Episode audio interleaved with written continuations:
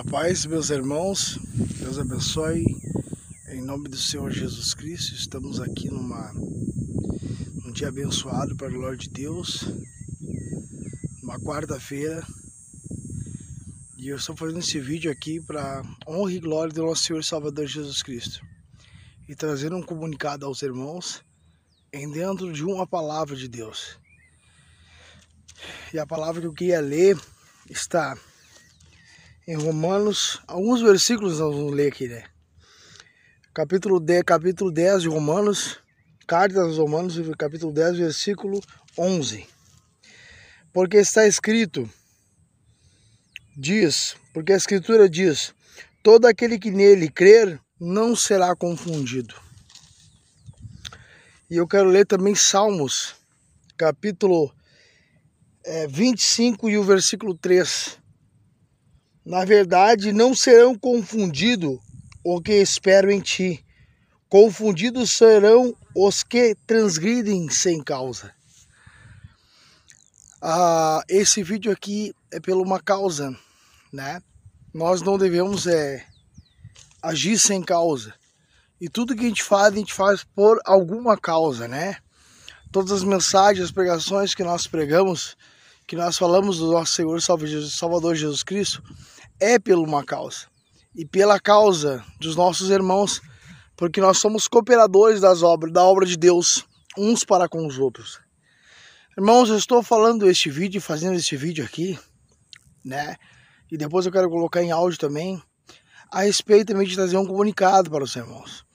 Por coisas que nós estamos passando, né, neste período de tempo, né, de provas, de guerras, de lutas, né, ao qual nós temos venciado. E uma das lutas que nós temos venciado nesses últimos tempos é a luta interna, né? A luta nas emoções, no emocional de muitas pessoas, né? Claro que alguns profetas passaram por isso também, por isso eu estou falando. E eu quero trazer um outro versículo aqui para que nós podemos é, distribuir bem esta palavra. Né? É Isaías 41, e o versículo 10 que nos diz: Não temas, porque eu sou contigo. Não te assombres, porque eu sou teu Deus. Eu te fortaleço, eu te ajudo, eu te sustento com a destra da minha justiça. E dentro desse versículo eu quero trazer um comunicado aos irmãos. Que a palavra, a segunda palavra que na estrofe que diz do versículo, não te assombres porque eu sou teu Deus. Por que, que eu falo isso, amado irmão? Não te assombres. Primeiro ele vai falar, não temas porque muitos medos vão vir sobre nossas vidas. É, todo homem de Deus, ou toda mulher de Deus, ou todas as pessoas na face da terra têm medo, só a pessoa que ela que é doente não tem medo. E eu comuniquei um pouco ontem em vídeo da pregação que eu preguei de tarde e algumas pessoas não assistiram. E eu preciso comunicar isso aqui a todos, pedindo oração já pelos irmãos, pela minha vida, em favor ao meu ministério, ao qual Deus tem na nossa vida, porque nós somos cooperadores e ajudantes uns dos outros, porque a Bíblia nos ensina que nós devemos orar uns pelos outros e colocar as nossas dificuldades uns para com os outros, para pedir oração em cima daquilo que está nos, nos trazendo, nos levando a, a, a lutas, a guerras que para nós suportar as guerras, porque o Senhor nos fez cooperadores. Então, uma das lutas que eu estou enfrentando é, na verdade, a, a relação aqui na palavra assombro porque eu venho sentindo algumas fobias sociais, né? Como assim, irmão? Fobia social. É como se fosse um pânico, né? Toda vez que eu vou pregar em algum lugar, ou toda vez que eu vou louvar, né? Eu sinto uma fobia, sinto um pânico a hora que eu estou pregando. E isso já vem há anos acontecendo, irmão. E eu não tinha declarado a ninguém. Às vezes a gente quer deixar o culto escondido né? E Deus vinha falando comigo a respeito de Elias no Zimbro, Elias no Zimbro, porque Elias fugiu da, da mensagem de Jezabel, né? De uma, uma perseguição na vida de Jezabel. E a gente às vezes acha que a gente não precisa das pessoas, não precisa de ninguém. A gente não precisa de nada, achando que então Deus ele vem e nos prova e diz que não é com a força do nosso braço, mas é com a força do braço dele. E eu vinha sentindo isso. E cada uma das pessoas tem tem um potencial diferente uma das outras, né, no seu coração. Algumas enfrentam lutas que talvez eu não suportaria que a outra, é, a luta, a pessoa é, iria passar, outras de, diria não, essa luta é muito grande para mim, outra não, essa luta é muito pequena, é, ele está se fazendo. Não, na verdade, amado irmão, toda luta é do tamanho certo, uns para com os outros. Deus não vai dar capa, não vai dar além das nossas forças. Uma guerra que nós não podemos suportar. Então eu sei que isso vai passar. Por isso que eu li essa palavra que aquele que espera no Senhor jamais será confundido né? Nós podemos trazer a tradução dessa palavra no crer, que foi Paulo que disse ali, a escritura diz que aquele que crê no Senhor não vai ser confundido, né? O humano vai dizer isso. Então, aquele que crê, eu digo, aquele que espera no Senhor, como o salmista declarou aqui no Salmos 25, versículo 3. Na verdade, não serão confundidos os que esperam em ti.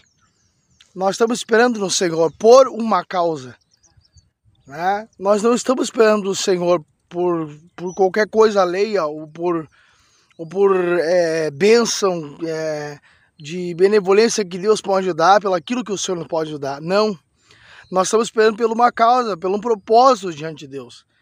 Como ele diz aqui, no versículo mais embaixo ainda, o mesmo versículo 3. Confundidos serão os que transgridem sem causa.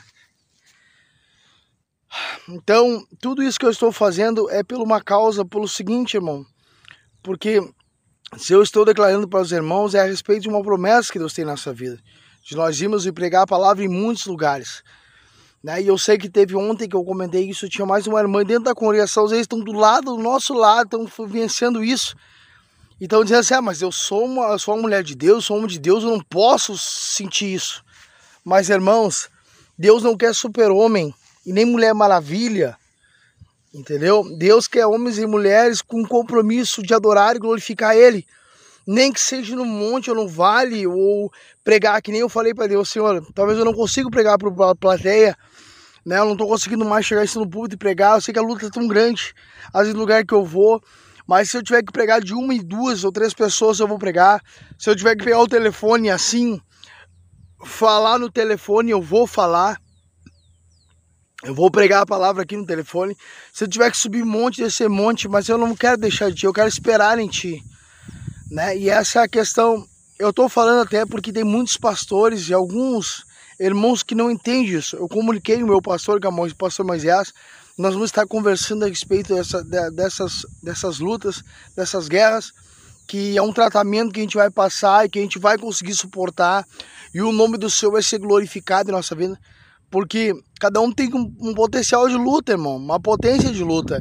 A minha potência de luta não é a potência do irmão que talvez esteja passando uma luta dentro da sua casa com a sua família. E a minha já é o outro irmão que está passando pela saúde, né, emocional, pela saúde física, entendeu? E isso, né, em relação a essa, essa, essa, essa luta emocional já está querendo afetar até ao lado físico da gente, entendeu? Por isso que eu, que eu tenho que conversar a conversar com os irmãos, a falar e fazer um tratamento para poder ficar pensando, porque a promessa de Deus é essa. O diabo sempre vai tocar em cima daquilo que Deus tem na tua vida.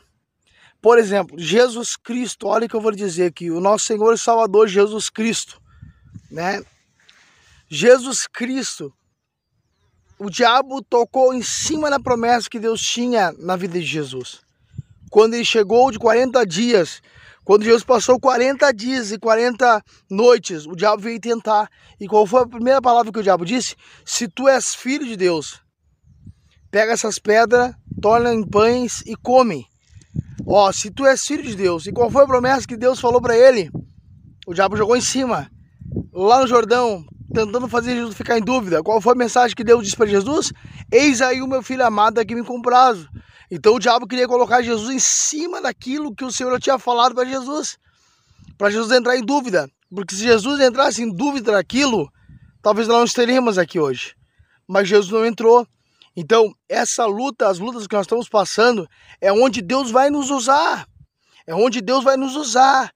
Né? Essa é uma das, da, da, da, das revelações que Deus tem falado em nosso coração que se o diabo está jogando em cima de uma luta em ti, se é na área da enfermidade, certamente Deus vai lhe curar e vai curar outras pessoas através de ti. Se é na área de uma prisão espiritual, uma prisão, né, familiar ou uma luta de enfermidade, doença, é, Deus, vai, vai reverter isso em bem e através de ti outras pessoas vão ser abençoadas, né? E vai, vai, vai, vai ser uma benção transbordante, por isso que a benção é transbordante de Deus. É uma benção que enche, não, porque ela não quer encher somente a você, ela quer transbordar a, para a tua vida, para outras vidas serem abençoadas. Você está entendendo? Então a bênção de Deus, ela, ela, trabalha assim nossas vidas. Só que Deus falou comigo também em relação... Tem muitas pessoas passando isso, irmão nesse tempo de pandemia, muitas pessoas passando de, de, pânico, né? Estes assombros, onde a pessoa não sabe o que vai fazer, às vezes dá umas crises de, de ansiedade, você começa a respirar, né? E não, não sabe o que está acontecendo, o que acontecer, mas eu vou morrer, vou morrer, sente espírito de morte daqui e dali. Guerra, certamente é guerra de Satanás. Certamente o inimigo está tentando afetar o teu emocional. Certamente é isso. Talvez por um tempo só isso está acontecendo. Porque outra vez o Senhor vai vir. Olha só, tem uma bênção de Deus para mim e para a tua vida. Está escrito em Isaías 54 e depois Jesus diz em João 16, 20, 16, 20, ou um pouco antes, é, 18, 17, que ele vai falar assim, uma, ó, outra vez vocês me verão, mas outra vez vocês não me verão, e eu me, me retirarei de vós. E nesse tempo vocês vão passar como uma mulher grávida na terra, com dores de parto, lutas, guerras, aflições, e o mundo vai se alegrar. O que, que é o mundo? Satanás e seus adeptos vão se alegrar, vão começar a te colocar mais para baixo, porque é um tempo de prova. É um tempo que Deus se retirou. É quando Deus é, por exemplo, Deus trabalha como se fosse um. Vamos dar um, um, um, exemplo aqui de uma parábola de um professor que vai dar que vai dar a prova para um aluno. Antes o aluno estudou. É na verdade, o aluno estudou. E o aluno estudou para poder passar o quê? A prova que o professor vai dar para ele agora. Então, e o professor não vai ficar em cima do aluno dizendo, ó, oh, esse aqui, esse aqui, esse aqui, esse aqui, esse aqui, esse xizinho aqui. Não, o professor não vai aí. O professor vai dar a prova porque ele já estudou, então simplesmente vai se retirar dele e vai dizer agora, tu vai fazer a prova. E eu não posso estar aí te ajudando a fazer a prova. Entendeu? Assim é, funciona com Deus.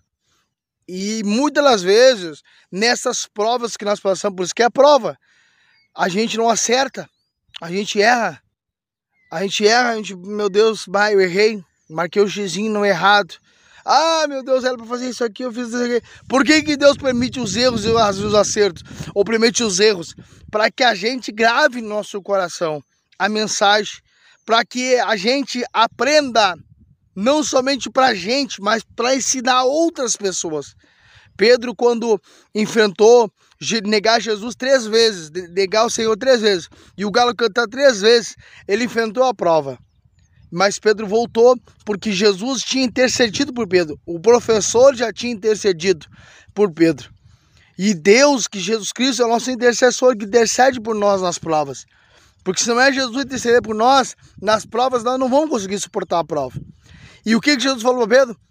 Pedro, Pedro, o diabo pediu para te andar, mas eu roguei o Pai para que mal não te aconteça. Quando tu te converteres, vai e ensina os teus companheiros. Então, a prova, a luta, a guerra, quando tu te converteres, quando tu aprender lá a prova, a luta, vem, volta e ensina os teus companheiros.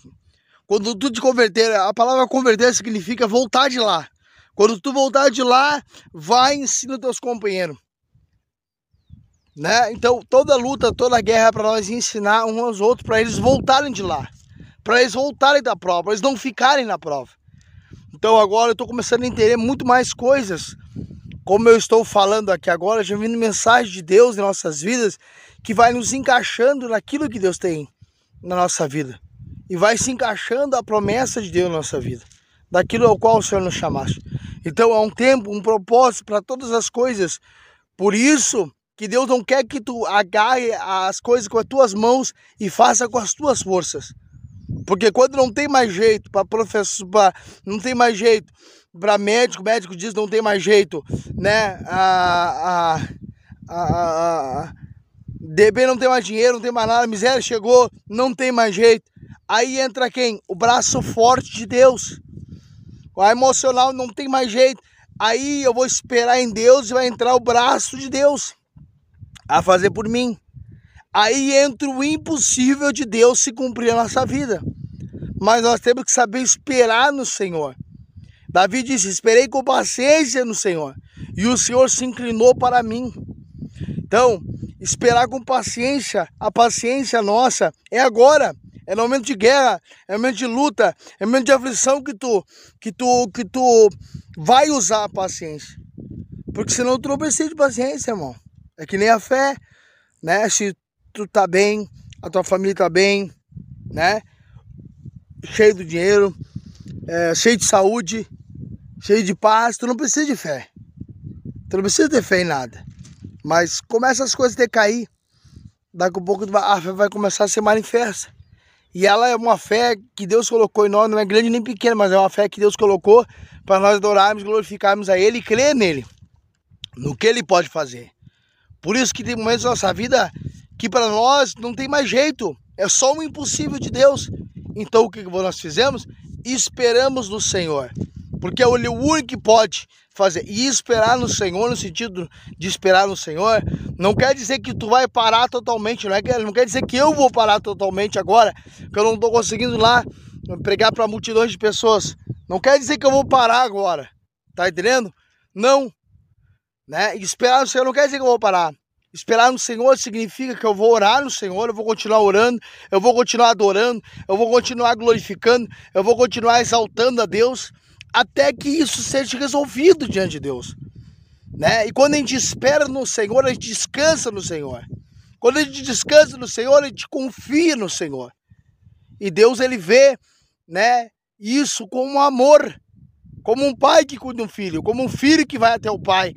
E eu dizer, eu vou esperar no meu pai, meu pai que vai trazer o alimento para casa, meu pai que vai trazer o centro para minha casa. Então é nesta hora que nós temos que ser dependentes de Deus e esperar no Senhor para que Ele faça se cumprir a promessa que Ele nos cumpriu. Amém? Que Ele nos, nos prometeu. Amém? Deus nos abençoe com esta mensagem e com essa mensagem, amado irmão, eu vou continuar pregando a palavra de Deus. Sim, aqui, se eu não conseguir lá, alguns lugares eu vou sim, né? vou ir sim, na congregação vou ir Vou começar a me esforçar mais também, porque a Bíblia fala assim, ó, que Jesus disse: Eu dei o talento para um, nem talento para dois, três, né? Deus não pede muito. Ele fala assim: até o que ganhou cinco talentos. No pouco tu fosse fiel, no muito eu te colocarei. Todo, todos ele fala. Todos que ele deu talento, deu talento para cinco, é, três e dois. E um talento para um. Né? Os que ganharam, os que ganharam cinco e três, eles simplesmente fizeram pouco. E Deus falou: no pouco vocês sete, eu vou colocar vocês no muito. Mas aquele ganhou um talento, se escondeu e disse: Eu não tenho mais jeito, eu não consigo mais fazer mais nada. Entendeu? Esse Deus disse: pega o talento dele e dá para os outros, né? E o lugar dele é com os outros que não queria fazer nada, ficou negligentemente, né, na obra de Deus. Então, nós temos que trabalhar na obra de Deus, mesmo com as nossas dificuldades e lutas. Paulo teve suas lutas internas e externas, e nós sabemos que isso que ele teve, e ele teve e ele, e ele explicou muitas coisas que ao qual ele estava passando para os irmãos naquela época.